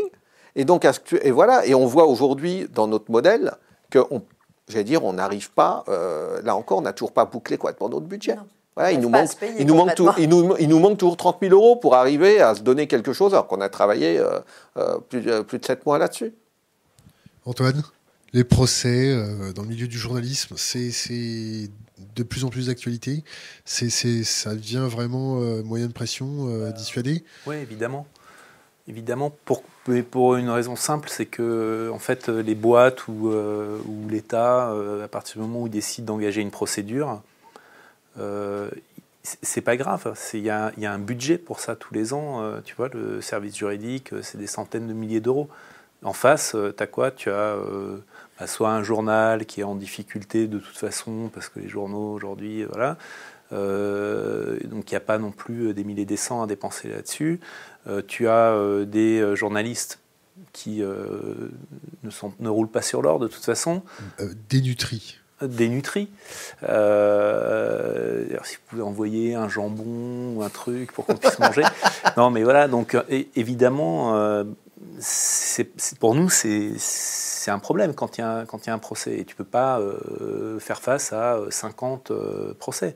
Donc tu vois bien que les procès deviennent ce qu'on appelle des procès baillons. Et, s'il n'y avait que ça, en fait, tu as des, des, entreprises qui vont tout simplement couper leur budget pub au, canard. Donc les, journaux ne vont pas vouloir traiter d'un sujet où derrière il y a un risque euh, pour que euh, la pub s'arrête. Libé a eu ce problème avec LVMH, euh, pas mal de journaux ont eu ce problème avec Volkswagen au moment où ils ont truqué les tests, machin. Où, les marques disent on arrête, on arrête nos, budgets pub chez vous. Donc évidemment, quand tu as quelques centaines de milliers d'euros qui, partent à la trappe, tu réfléchis à deux fois après quand tu veux refaire un sujet euh, sur, sur ces gens-là. Vous avez déjà été condamné, vous trois Est-ce que vous avez déjà eu des procès euh, sur des affaires? Ah Oui, bah, moi j'ai oui, euh, moi j'ai eu des plusieurs procès. Un où j'ai été condamné. Quoi? bah, oh, une, une, critique d'un livre, interview d'un auteur, donc c'était même pas de l'investigation. Mais euh, voilà, et donc euh, j'ai interviewé l'auteur d'un livre, euh, voilà, sur une histoire de barbouzerie, et voilà. Et donc la critique, la chronique, quoi, voilà, ça a été une chronique du livre, voilà. Donc une critique du livre. et puis après, j'en ai eu d'autres bah, où j'ai gagné, j'en ai encore un en cours, voilà. Ouais, on a, Antoine. Non, moi j'ai eu une fois un procès pour. on m'accusait de piratage informatique. voilà. C'était pas toi Hein, si, c'était un peu moi. Euh, c'était un peu moi, mais d'ailleurs je m'en cachais pas. J'ai toujours dit que en fait euh, c'est une, euh, enfin c'est comme ça depuis le début. J'ai toujours dit que j'assumais mes, mes, propos et mes écrits, et donc c'est moi qui viendrai devant un tribunal si jamais. Et c'est arrivé. voilà, donc j'ai perdu en première instance. Le parquet a fait appel. Très, très spécial. le parquet a fait appel pour demander ma relaxe et que j'ai obtenu en deuxième instance. Donc aujourd'hui, tu as pas mal de gens qui disent oui, mais lui, il a été condamné pour piratage informatique, c'est parce qu'en fait, il ne regarde pas, mais j'ai été euh, relaxé euh, en appel. Et c'est euh, définitif. Donc, Stéphanie Moi, j'ai été aussi condamné et relaxé. J'ai eu les deux. Condamné à quoi? À un euro symbolique. Diffamation, un euro symbolique. Donc voilà, il y a les deux. Et c'est vrai que c'est quelque chose, en fait. Moi, je me souviens que la première fois, quand ça m'est arrivé, euh, enfin, quand j'ai su qu'il y avait une procédure, je me dis, alors là, Parce que moi, j'avais en tête que quand même, euh, c'était parce qu'on avait écrit n'importe quoi ou je sais rien. Donc je me disais, bah, ils peuvent toujours venir. Et en fait, on est vraiment, c'est, c'est vraiment, euh, voilà, on se fait un euro symbolique, c'est que forcément, euh, il y avait, euh, on n'était pas complètement entre guillemets, euh, vraiment. Euh, enfin, on était bien sûr euh, Il fallait marquer le coup. voilà, fallait marquer le coup, mais je veux dire, voilà, c'est vraiment, on est sur le fil du rasoir, c'est dans l'expression C'est- en fait. Est-ce qu'on a, est-ce qu'on n'a pas manqué de prudence par rapport à la base factuelle qu'on avait, etc. C'est-à-dire que jamais il est dit qu'on a écrit n'importe quoi et qu'on a et que vraiment c'est, ça relève, euh, enfin voilà, que ça relève du mensonge par exemple, à aucun moment. Mais Ouais, c'est euh, parce qu'on n'écrit pas dans Valeurs Actuelles. voilà, sans doute. Je sais pas pourquoi. Valeur actuelle, c'est quoi? Bon, c'est un journal où ils écrivent plein de conneries. T'as des preuves Oui. Et ouais. Des preuves Oui, oui. Euh, Dernière question, ou du moins on va commencer à, à poser une question sur l'état de la presse française, la concentration de la presse. Vous voulez en mettre une petite couche? Que dire, à part que c'est, à part que c'est un problème Euh, J'allais dire aujourd'hui, euh, voilà, c'est-à-dire que la dépendance par rapport euh, à des milliardaires propriétaires, euh, la dépendance par rapport à la pub, bon, ben voilà, on sait, tout le monde sait que c'est un problème.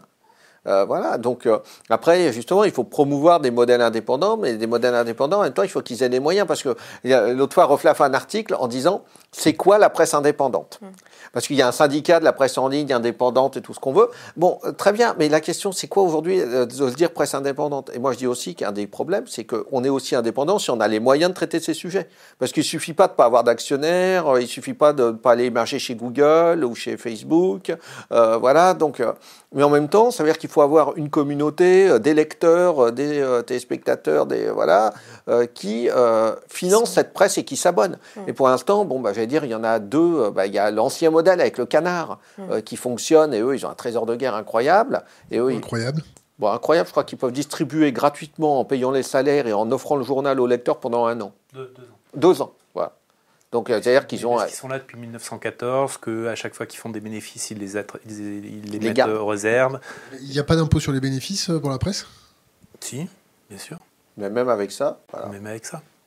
Et voilà, puis il y a Mediapart, euh, voilà, avec leur à peu près, maintenant ils doivent être à peu près à 100 plus de 150 000 abonnés, et euh, qui arrivent à, à super, à faire du super boulot. Bah, D'ailleurs, on bosse aussi pour eux, euh, voilà. Et, euh, Mais il y a plein d'autres modèles quand même mais qui voilà, se développent. mais- hein. Médiacité, les Ouais, jours, médiacité, enfin, il y a les jours. de... Voilà, mais euh, bon, euh, voilà, mais, mais c'est compliqué, c'est toujours très très fragile. Et on voit par exemple, euh, même Mediapart qui diffuse notre documentaire, leur participation financière n'a rien à voir avec euh, le coût réel du, du film. Combien ils ont mis? Non, mais ça, on peut pas rentrer exactement là-dedans, mais c'est pas grand-chose. Combien ils ont Voilà. mis? Voilà. Voilà, mais euh, comme On va pas Caradis- être complètement comme transparent, Caradisiac, n'ose non mais, non mais on- quoi non mais nous on publiera nos dépenses, mais c'est dit voilà mais euh, faudra faut leur demander. Mais pareil Caradisiac aussi, euh, bon ils ont fait des efforts alors que c'est un site qui est quand même qui est gratuit. Enfin voilà ils ont aussi fait des efforts pour contribuer au, pour payer pour part- pour Antoine, diffuser. ils ils ont mis combien Mediapart? Ils, ils ont mis quelques sous, mais c'est pas euh, effectivement, ça n'a rien à voir avec ce que pourrait mettre un- une, une boîte de prod ou payée par euh, une télé, etc. C'est, c'est- on est dans des, dans des proportions qui sont euh, bien, bien moindres. Enfin, c'est, c'est- Ils n'étaient pas producteurs, donc à partir Bah, du ils sont- moment, ils sont voilà. diffuseurs, si tu veux, du truc. Ils, ils- ils- ils mettent un peu d'argent pour, euh, pour pouvoir diffuser le, le Pour louer le documentaire. film quoi. Voilà, bon, euh, mais c'est sûr que c'est, c'est, c'est pas euh, que avec ça qu'on peut faire euh, qu'on peut faire un documentaire. Ça, Ouais, sûr Vous êtes condamné à crever en fait. Bah Ouais, non, parce qu'on compte aussi sur la communauté de Thinkerview. Bah, ouais. voilà, ouais. Stéphanie, Stéphanie. Non, mais c'est un problème aujourd'hui, d'une manière générale, la presse et la presse audiovisuelle aussi. Et je pense que quelque part, euh, le, le fait que les cases se referment là sur l'investigation euh, à la télé, à mon avis, ça vient de ça, parce que ça coûte très cher, effectivement. Nous, on est parti sur ce projet-là, on s'est dit, on a déjà, enfin, on avait déjà beaucoup de, l'enquête était déjà bien avancée. On s'est dit, on va, ça va aller vite, mais en fait, non, ça ne va pas vite parce que euh, en, vidéo, c'est très lourd. euh, euh, voilà, et donc tout d'un coup, on s'est rendu compte que c'était très long. Et donc forcément, comme c'est long, ça coûte cher. En plus, on a vraiment voulu faire quelque chose de très bien. On a, on a des animations pour parce qu'on savait que le sujet était un peu aride, un peu compliqué, et donc on voulait que les gens comprennent bien notre sujet. Donc on a, on a un budget animation forcément et on a affaire à vraiment une société, la Nostromo, qui a vraiment fait un travail formidable et qui en plus l'a fait, mais vraiment à moindre coût, quoi. Vraiment parce que elle était solidaire de notre projet. vraiment, on a eu beaucoup de chance. la post-production, pareil. Enfin, vraiment, on a eu affaire. donc, Ce qu'ils nous ont demandé était symbolique. alors que donc, donc qui s'appelle les Brétillards, hein, je préfère le dire. Wild, voilà. Wild Times Record. Voilà. Et c'est eux qui ont fait, par exemple, la post-prod du film Demain. Bon, voilà, c'est vraiment des super pros. Et Cyril, il en parlait tout à l'heure, qui nous a effectivement euh, fourni euh, toute la musique du film, ou presque, enfin pas complètement, une grosse partie. Mais enfin, vraiment, on a eu sur cette affaire-là beaucoup de solidarité, heureusement, parce que sinon, de toute façon, on n'arrivait même pas à le mettre euh, sur pied. C'est-à-dire que même nous, en rognant sur nos salaires, de toute façon, si c'est tous ces gens-là que je viens de citer euh, n'avaient pas finalement euh, fait preuve aussi de faire un effort, de toute façon, on ne pouvait pas non plus faire ce film. Parce que... Comment vous vivez, vous trois C'est quoi vos rentrées d'argent vous On fait la manche tous les matins. Non, mais c'est les piches. C'est toi Mais oui, c'est moi en bas de chez toi, tu sais, pour rester propre et indépendant. C'est-à-dire que c'est Tu peux venir prendre une douche à la maison quand tu veux. C'est sympa. C'est-à-dire qu'en plus du film, il fallait qu'on essayait qu'on travaille euh, à côté, euh, avant, un peu pendant, et voilà. Mais, euh, mais c'est clair. Puis c'est un projet qui se prévoit quand même, je veux dire, on est. Voilà. On, a... Vous arrivez à dormir Oui. Est-ce que, est que votre profession influe sur votre santé physique et mentale? Sur Antoine, ouais. Un peu, quelque part. Sur Antoine, ouais. ouais. ouais. ça, ça manifeste comment? Sans rentrer dans les détails. Hein. Non, mais je crois que tu fais aussi cette profession parce que euh, tu es. Euh,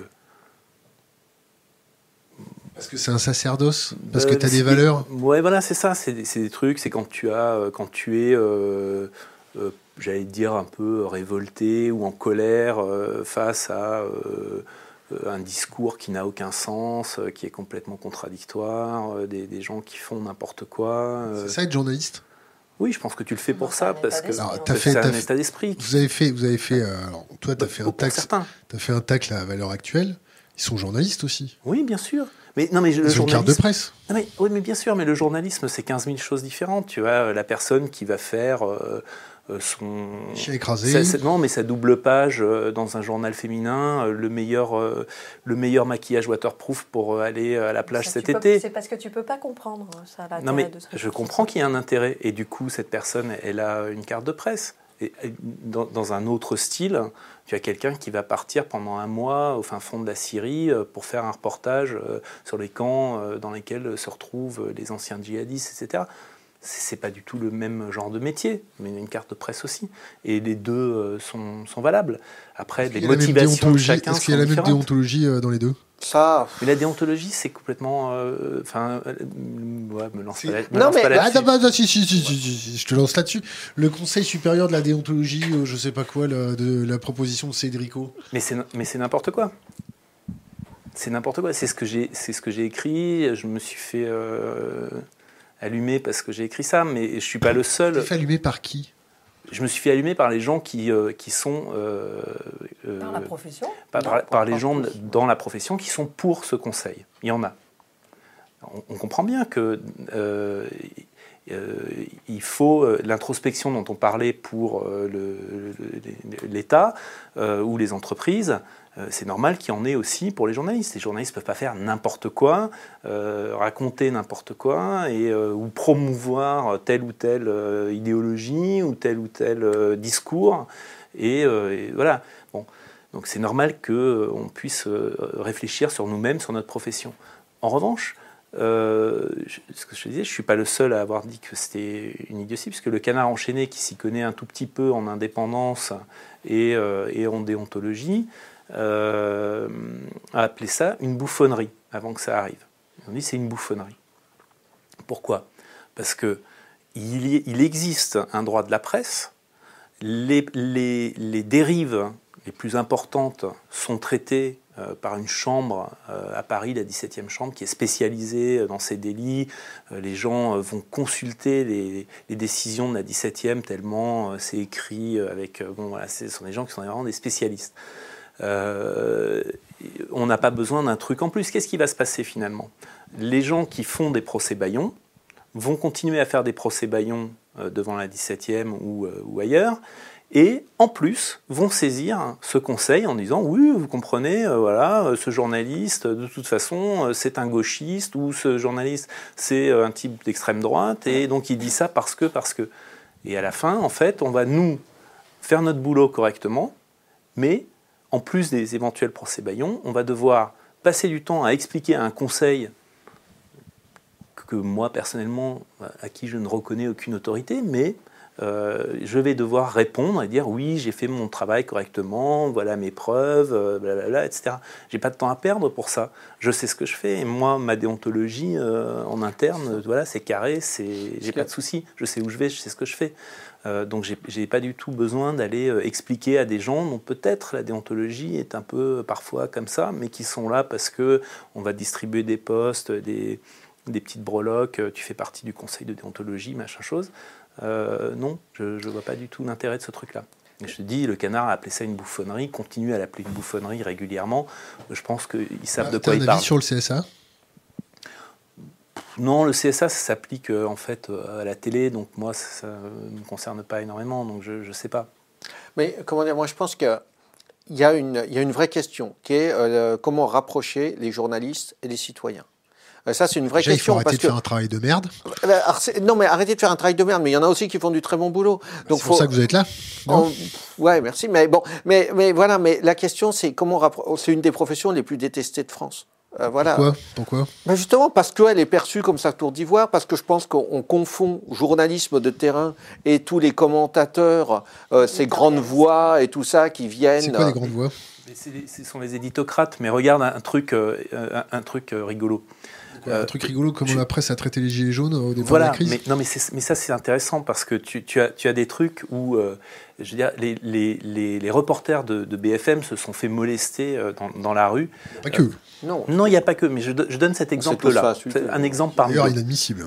Hein? Ce qui est d'ailleurs inadmissible. Oui, c'est totalement inadmissible. Mais je vais, je vais expliquer pourquoi, pourquoi c'est peut-être complètement débile en plus. C'est-à-dire que tu as des gens sur le terrain, des reporters sur le terrain, qui vont faire des images, qui vont faire un commentaire ils envoient ces images à des gens qui, eux, ne sont pas sur la manif, ne savent pas ce qui s'est passé, ont une vision qui est euh, leur vision, euh, on ne sait pas euh, comment c'est construit, mais en tout cas, ils ne sont pas sur le terrain, ils ne voient pas ce qui se passe. Et une fois qu'ils reçoivent ces images, ils les montent. Donc ils les coupent, ils les remettent dans un sens qui colle avec leur vision du truc. D'accord? Et ils vont faire un commentaire par-dessus. Le type qui va faire le commentaire, si ça se trouve, il n'a pas mis les pieds non plus sur la manif.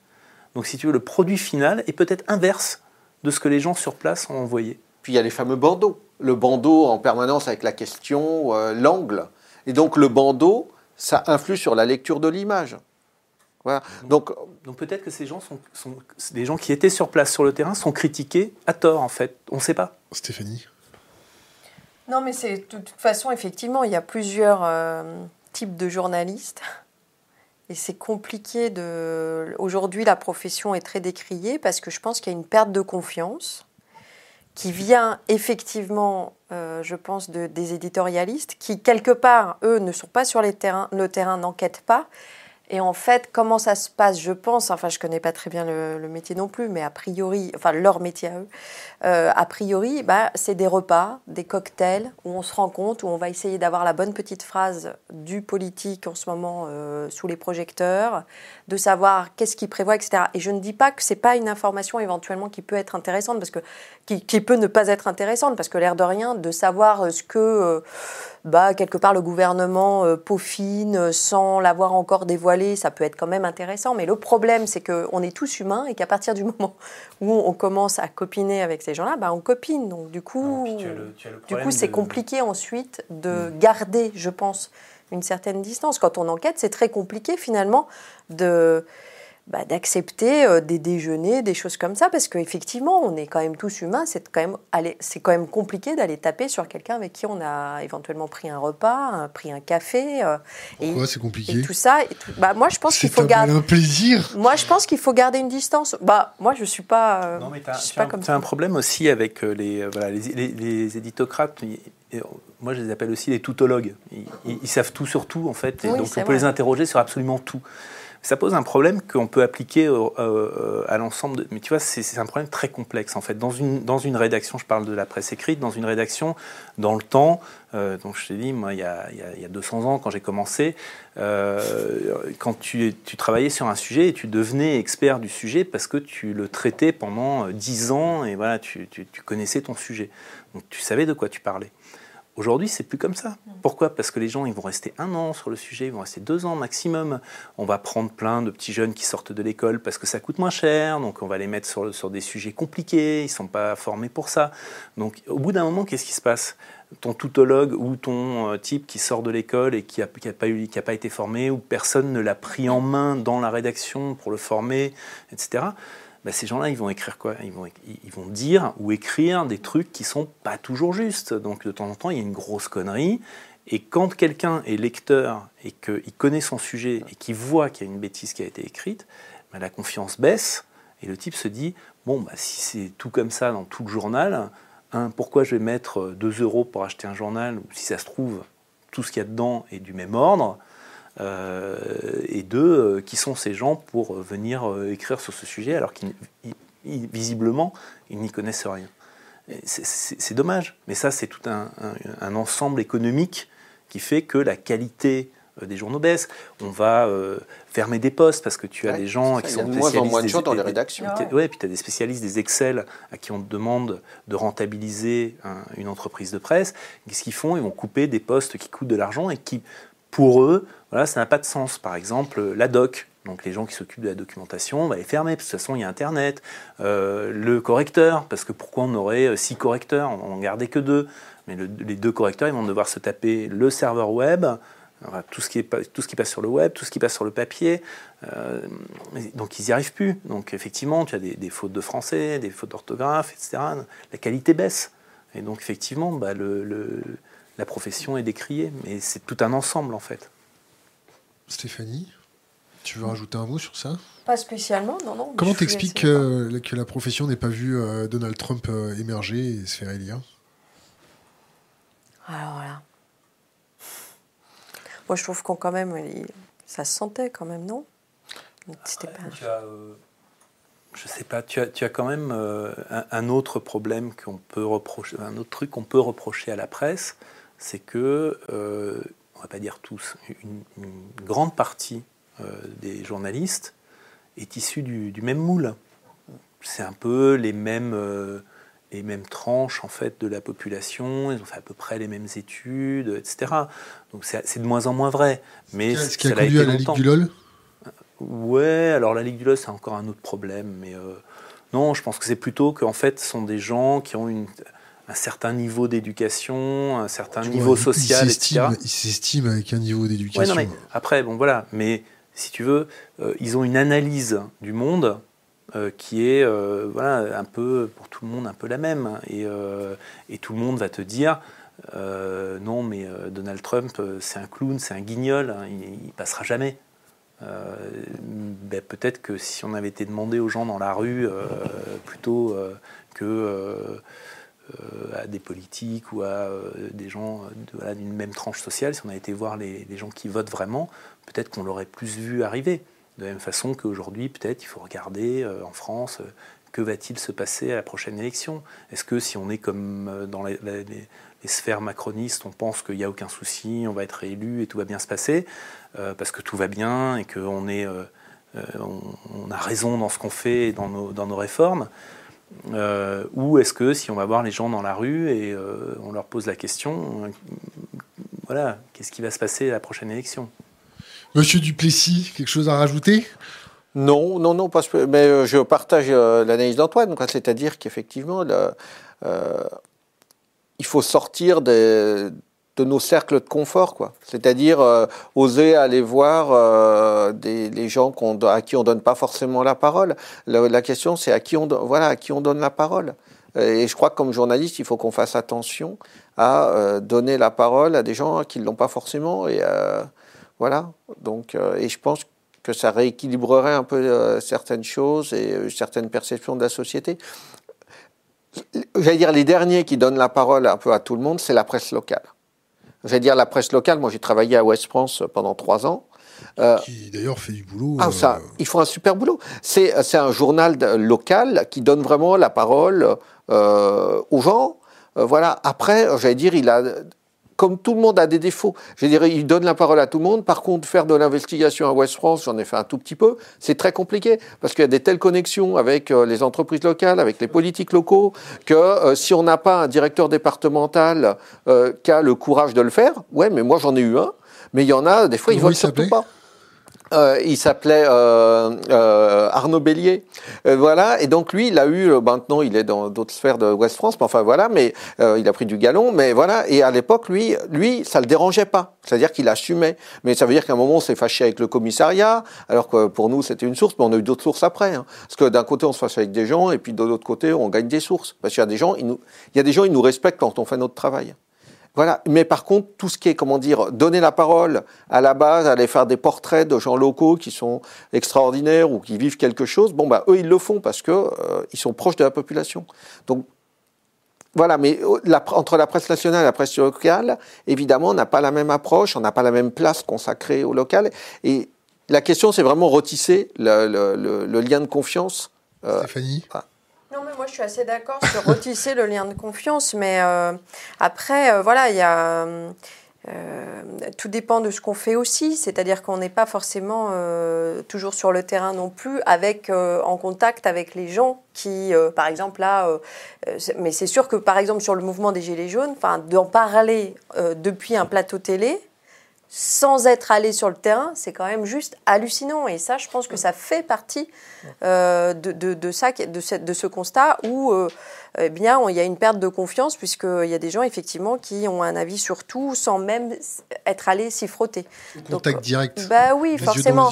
Donc voilà, mais moi, je pense que voilà, un journaliste, quand je dis on fait de l'enquête, on fait de en fait, finalement, normalement, quel que soit euh, notre sujet, c'est on doit aller se confronter aux choses. On peut pas euh, juste lire des livres et lire tous nos en fait lire tous nos confrères en fait, c'est ça. Oui, hein, ça. Se relire, se relire et après euh, recommencer. Donc non, il faut faut aller au contact du terrain, voir vraiment enquêter sur son sujet et enquêter. Quand je dis enquêter, ça peut être juste un coup de fil. Vous avez fait de l'infiltration ou des choses comme ça? Oui. Bah, ou quoi, très peu, ouais, très peu. Non, moi, Très peu. Bah, T'as pas besoin de cacher le fait que, es, euh, que tu es journaliste pour, euh, pour aller au contact des gens. Et d'ailleurs. Euh, de toute façon, t'es cramé, toi. Ouais, bon, on est Oui, bien sûr. Non, mais bien sûr. Non, mais moi, par exemple, je suis allé sur, sur le stand. À Millipol, sur le stand d'Amésis. je les avais jamais rencontrés, je les avais jamais vus. Ah bah, eux connaissaient, hein. Ah bah voilà, je suis arrivé. ah bonjour, monsieur Champagne. Bon, bah, voilà, je suis cramé. Non, mais ce que je veux dire, je vais dans le sens de ce que dit Stéphanie. Quoi ton pseudo? Quittez-toi le, le, je vais dans le sens de ce que dit euh, Stéphanie. Quand moi, je suis allé, et, ça va dans l'histoire de la perception euh, de la presse par le public. J'ai suivi à peu près toutes les manifs l'année dernière, euh, tous les samedis, avec mon appareil photo, ma caméra, mon machin, etc., pour, pour être au contact de ce mouvement social. Que le, le, regard que je porte sur le mouvement, peu importe, mais si je ne vais pas dessus pour voir comment ça se passe, comment je pourrais en parler Et dedans? Hein? Dedans? C'est pas mieux dedans Dedans Dans le mouvement Dans le mouvement Non, non. Je, suis euh, dans les manifs, entre les manifestants et la police. Donc, euh, voilà, tu vois. Euh, Il y a les BD qui fusent. Voilà, c'est ça. Et, et, du coup, donc, je, je, je, fais ces manifs, je rentre, et quand je rentre le soir, je reprends ma voiture et je mets la radio. Et quand j'écoute le commentaire sur France Info, parce que c'est bon, voilà, la radio, hein, et, et je me dis, mais on n'a pas euh, vécu la même manif, c'est pas possible, on n'est pas allé au même endroit. Et du coup, je me mets à la place des gens qui se sont pris euh, des gaz dans la tronche, des LBD dans la tête, dans l'œil, etc., qui se sont fait mais, mais matraquer. Enfin, c'est infernal quand tu es dessus et que tu vois ce qui se passe. Et tu te dis, mais ces gens-là, quand ils entendent ça à la radio ou à la télé, mais ils doivent être en colère, ils doivent être euh, super énervés de voir qu'on ne raconte pas ce qui, ce qui leur est vraiment arrivé. Euh, les journées. Ça scinde la population, parce que du coup, la colère n'y va pas non plus. Donc, la, euh. colère monte. Euh, on ne peut pas faire baisser la, pression comme ça, c'est pas possible. Donc effectivement, les gens veulent aux journalistes, c'est dommage. et surtout qu'il y a énormément de journalistes indépendants sur les manifs qui font leur boulot correctement. Qui sont coffrés, qui, se font coffrés, qui bah, sont Les derniers, c'est hallucinant encore. Qui, prennent des coups de LBD dans la tronche, enfin des tirs de LBD dans la tronche. Enfin, il y, a tout eu. Hein. Mais ce qu'il faut voir aussi, c'est par rapport au terrain. Le problème aussi, c'est que les journaux, pour des questions financières, restreignent de plus en plus le nombre de jours de reportage. Moi, récemment, euh, j'ai fait une enquête qui doit paraître dans euh, La Croix Hebdo sur les décharges illégales. J'ai dit, euh, donc dans le sud de la France, voilà, donc j'ai dit, je vais avoir besoin de 15 jours à 3 semaines sur place. Réponse de la rédactrice en chef, si tu as besoin de 15 jours, tu prends 15 jours, si tu as besoin de 3 semaines, tu prends 3 semaines. Ça, il y a honnêtement longtemps que j'ai pas eu une réponse pareille. Euh, voilà, et euh, j'espère que ça va durer. Donc le journal, il dit, bah, s'il faut ça, parce qu'il faut ça, euh, après, il faut bosser. C'est-à-dire que c'est préparé. Moi, derrière, je peux lui dire, j'ai rencontré, j'ai travaillé quasiment tous les jours, sauf un dimanche. J'ai passé presque deux semaines et demie voilà, sur le terrain. Ben, voilà, bon, après, il faut travailler, il faut être sérieux et il faut le rendre des comptes. Mais, mais j'ai dire qu'il faut qu'on ait le temps de, de, de, faire, de rencontrer les gens, d'investiguer, voilà. Et ça, on l'a de moins en moins. On nous dit, ah bah, euh, euh, l'article va faire tant. Bon, bah, c'est tant de jours parce euh, il faut, y a un ratio entre la taille de l'article, des fois, et, le, et souvent, et la taille de l'article et le coût. Donc, mais le problème, c'est que si on va faire une interview, on peut, on peut noircir une page en deux heures ou trois heures de rencontre et noircir une page. Si on fait la même page et qu'on fait de l'investigation, on peut mettre cinq jours, une semaine pour arriver à écrire une page.